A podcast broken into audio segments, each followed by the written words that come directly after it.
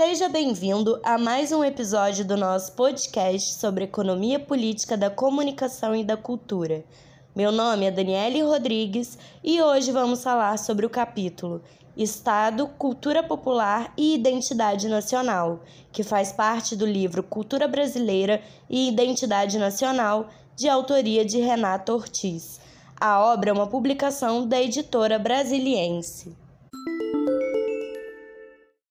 Renato José Pinto Ortiz nasceu no dia 20 de março de 1947 na cidade de Ribeirão Preto, em São Paulo.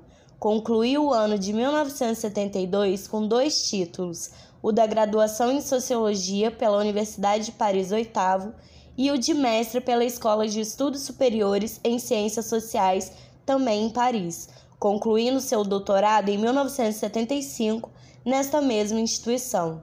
Atualmente é professor titular da Universidade Estadual de Campinas, referência nos estudos sobre indústria cultural, modernidade e mundialização.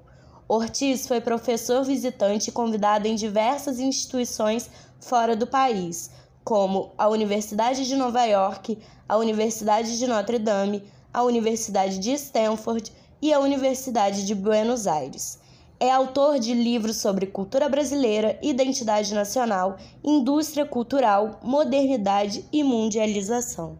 Em Cultura Brasileira e Identidade Nacional, Renato Ortiz analisa como e por que os intelectuais brasileiros, em períodos distintos, enfrentaram o desafio de definir a especificidade do brasileiro enquanto nação.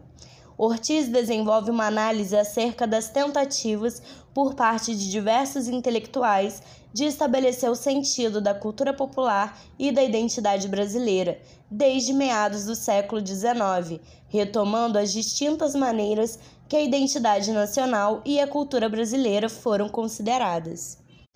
A obra é dividida em introdução, memória coletiva e sincretismo científico às teorias raciais do século XIX, da raça, cultura, mestiçagem e o nacional, alienação e cultura, o ISEB, da cultura desalienada à cultura popular, o CPC da UNE, Estado autoritário e cultura e, por fim, Estado, cultura popular e identidade nacional. O capítulo Estado, Cultura Popular e Identidade Nacional é constituído por uma apresentação do tema, na qual é apontada a relação entre a temática do popular e do nacional como uma constante na história da cultura brasileira.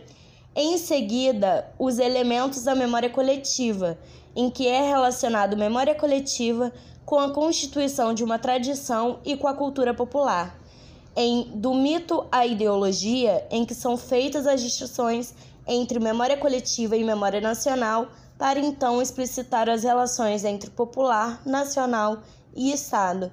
E por último, o intelectual como mediador simbólico, em que são estabelecidos duas ordens de fenômenos distintos, o popular e o nacional, e a atuação de um agente intermediário a eles. No capítulo são citados autores tais como o historiador brasileiro Nelson Werneck, o sociólogo brasileiro Gilberto Freire, os renomados teóricos Karl Marx e Friedrich Engels, o filósofo italiano Antonio Gramsci, o sociólogo e antropólogo canadense Erving Goffman e o historiador e sociólogo brasileiro Sérgio Buarque de Holanda, entre outros. Ortiz introduz a temática do capítulo, primeiramente mostrando como em diferentes épocas e sob diferentes aspectos, cultura popular e identidade nacional se vinculam. Em segundo, compreendendo que o nacional e o popular eles devem ser remetidos ao Estado, se manifestando no interior dele. E os intelectuais, como Gilberto Freire, vão procurar compreender as crises e os problemas sociais e elaborar uma identidade que vai se adequar ao novo Estado Nacional, como, por exemplo, com a Revolução de 1930, o Estado Novo e o processo de industrialização brasileiro colocou para os intelectuais da época a tarefa de se pensar a identidade de um Estado que se modernizava. Assim, o autor ele levanta a importância de se compreender que tipo de relação é a que se estabelece entre o nacional, o popular e o Estado. Para isso, o autor retoma a noção de memória e das distinções entre memória popular e memória nacional. Na página 133, o autor, após uma breve menção a Goffman e sua concepção das dramatizações na vida cotidiana, afirma, abre aspas, é na trama da interação social que o teatro da memória coletiva é atualizado, fecha aspas. E a memória coletiva deve necessariamente estar vinculada a um grupo social determinado, pois é esse grupo que vai celebrar a revificação da memória, e o mecanismo de conservação do grupo está associado à preservação da memória. A dispersão dos indivíduos pertencentes ao grupo culminaria no esquecimento das expressões culturais. A memória coletiva, ela só vai existir enquanto prática que se manifesta no cotidiano dos indivíduos. Na página 134, abre aspas, a cultura popular é heterogênea. As diferentes manifestações folclóricas, reisados, congadas, folhas de reis, não partilham o mesmo traço em comum, tampouco se inserem no interior de um sistema único. Fecha aspas. O autor, ele considera a cultura popular como plural, considerando mais adequado chamar de culturas populares. A memória de um fato folclórico vai existir enquanto tradição, vai se encarnar no grupo social que a carrega e vai ser realimentada a partir das sucessivas apresentações teatrais. As memórias populares, então, elas se transformam em vivência, pois só assim ficam asseguradas sua permanência através das representações teatrais. Dessa forma, a memória coletiva é da ordem da vivência, e a memória nacional vai se referir a uma história que transcende os sujeitos e não se concretiza de imediato no cotidiano. Na página 135, abre aspas. O exemplo do candomblé e do folclore mostrou a necessidade de a tradição se manifestar enquanto vivência de um grupo social restrito. A memória nacional se situa em outro nível. Ela se vincula à história e pertence ao domínio da ideologia. Fecha aspas. A memória coletiva, ela vai se aproximar do mito e vai se manifestar em rituais. Já a memória nacional, ela é da ordem da ideologia, produto de uma história social, não da tradição e não dos ritos. Segundo o autor, o mito ele é encarnado pelo grupo restrito e a ideologia se estende à sociedade como um todo. Sendo assim, o que vai caracterizar a memória nacional é o fato de ela não ser propriedade particularizada de nenhum grupo social. Ela é um todo universal que se impõe a todos os grupos. A ideologia se define como uma concepção de mundo orgânica da sociedade como um todo, uma totalidade e vai agir como elemento de cimentação da diferenciação social. Em resumo, memória coletiva é particularizada e memória nacional é universal. Pelo mesmo raciocínio, Renato Ortiz assimila a identidade nacional como uma entidade abstrata e como entidade não pode ser apreendida em sua essência, desvendando-se como projeto que se vincula às formas sociais que a sustentam. Na página 138, abre aspas. A realidade do mundo social é múltipla, daí ela se opor à filosofia, sistema de conhecimento que ordena e compreende essa multiplicidade. O folclore, como universo simbólico de conhecimento, se aproxima do mito e se revela como saber do particular. A pluralidade da memória coletiva deriva justamente do fato de ela se encarnar no grupo que a representa. Sua fragmentação não decorre de uma pretensa debilidade imanente ao popular, mas sim da diversidade dos grupos sociais que são portadores de memórias diferenciadas. Nada unifica um candomblé, um reisado, uma folia de reis, uma cavalhada, a não ser um discurso que se sobrepõe à realidade social. Memória nacional e identidade nacional são construções de segunda ordem que dissolvem a heterogeneidade da cultura popular na univocidade do discurso ideológico. A essência da brasilidade que buscava Corbusier é uma construção e, como tal, não pode ser encontrada como realidade primeira da vida social. Fecha aspas. Ortiz enfatiza que a memória nacional opera uma transformação simbólica da realidade social e a memória particular dos grupos populares. Sobre a relação entre o popular, o nacional e o Estado, também na página 138, abre aspas. O Estado é essa totalidade que transcende e integra os elementos concretos da realidade social. Ele delimita o quadro de construção da identidade nacional. É através de uma relação política que se constitui assim a identidade. Como construção de segunda ordem, ela se estrutura no jogo da interação entre o nacional e o popular, tendo como suporte real a sociedade global como um todo. Na verdade, a invariância da identidade coincide com a univocidade do discurso nacional. Isto equivale dizer que a procura de uma identidade brasileira ou de uma memória brasileira que seja em sua essência verdadeira é na realidade um falso problema. Fecha aspas. Por último, Renato Ortiz explora a ideia de mediador simbólico.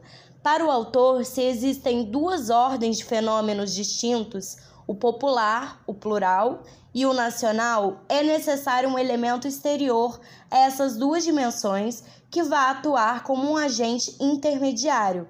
Assim, quem desempenha essa tarefa de mediadores simbólicos são os intelectuais. Na página 139, abre aspas. Silvio Romero, Gilberto Freire são, na verdade, agentes históricos que operam uma transformação simbólica da realidade, sintetizando-a como única e compreensível.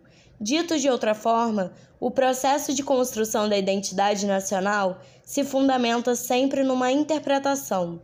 A relação com o Estado será, em alguns casos, direta, como, por exemplo, para Corbusier que procura estabelecer uma ideologia desenvolvimentista, fundamento de uma outra ordem social. Noutros, indireta, como por exemplo para Gilberto Freire, que exprime a nostalgia de um Estado que se esgotou historicamente. Todos, no entanto, se dedicam a uma interpretação do Brasil, a identidade sendo o resultado do jogo das relações apreendidas por cada autor. Fecha aspas. E prossegue, abre aspas.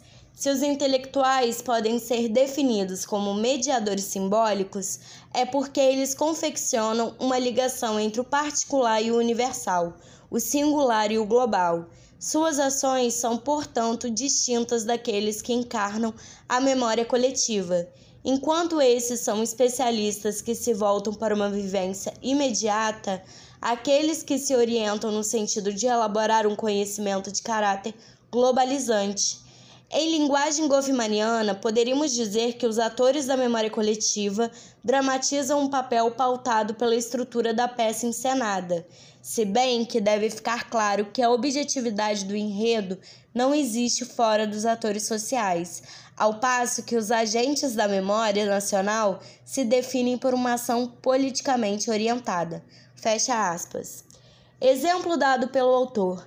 É por meio do mecanismo de reinterpretação que o Estado, através de seus intelectuais, se apropria das práticas populares para apresentá-las como expressões da cultura nacional. Por esse raciocínio, a apropriação do carnaval pelo discurso do Estado, que o coloca como manifestação de brasilidade, é uma materialização disso. A construção da identidade nacional, caro ouvinte, precisa dos mediadores ideológicos, que são os intelectuais. São os intelectuais que vão descolar as manifestações culturais da esfera privada, particular, e articulá-las em uma totalidade que as transcende. Neste sentido, a identidade é elemento de unificação das partes, assim como para fundamentar uma ação política. Renato Ortiz também faz uma distinção entre movimentos sociais e manifestações culturais. Na página 142, abre aspas. As manifestações populares podem ser, assim, analisadas em termos de poder, como já o fizemos em outros escritos. Procurei, no entanto, estabelecer uma distinção entre política e político. Considero a dimensão do político como imanente à vida social, e com isso quero dizer que as relações de poder penetram o domínio da esfera da cultura. Entretanto, o que é político, isto é, relação de poder, nem sempre se atualiza enquanto política, o que implica aceitar que entre os fatos culturais e as manifestações propriamente políticas é necessário definir uma mediação. Os fenômenos culturais encerram sempre uma dimensão onde se desenvolvem relações de poder, porém seria impróprio considerá-los como expressão imediata de uma consciência política ou de um programa partidário. Fecha aspas. Dessa forma, os movimentos populares, eles não coincidem com expressões populares. Eles vão agir como filtro, privilegiando certos aspectos da cultura e esquecendo outros. Os interesses que definem os grupos sociais que vão decidir sobre o sentido de reelaboração simbólica de determinada manifestação. É neste processo que, segundo o autor, os intelectuais vão ter um papel relevante, pois são eles que vão arquitetar o jogo de construção simbólica. Então, ouvinte, este foi mais um episódio do nosso podcast sobre economia política da comunicação e da cultura. Se você quiser saber mais sobre o assunto, visite o nosso site EPCC. Disponibilizamos artigos e obras científicas, legislação, notícias e eventos sobre direito à comunicação, à informação e à cultura. Curta nossa página no Facebook, EPCC Economia Política da Comunicação e da Cultura, e no Instagram, epcc.brasil e veja nossos eventos científicos no nosso canal no YouTube EPCC Brasil. Confira também nossos podcasts no Spotify e no Anchor FM. Obrigado pela sua audiência e até a próxima.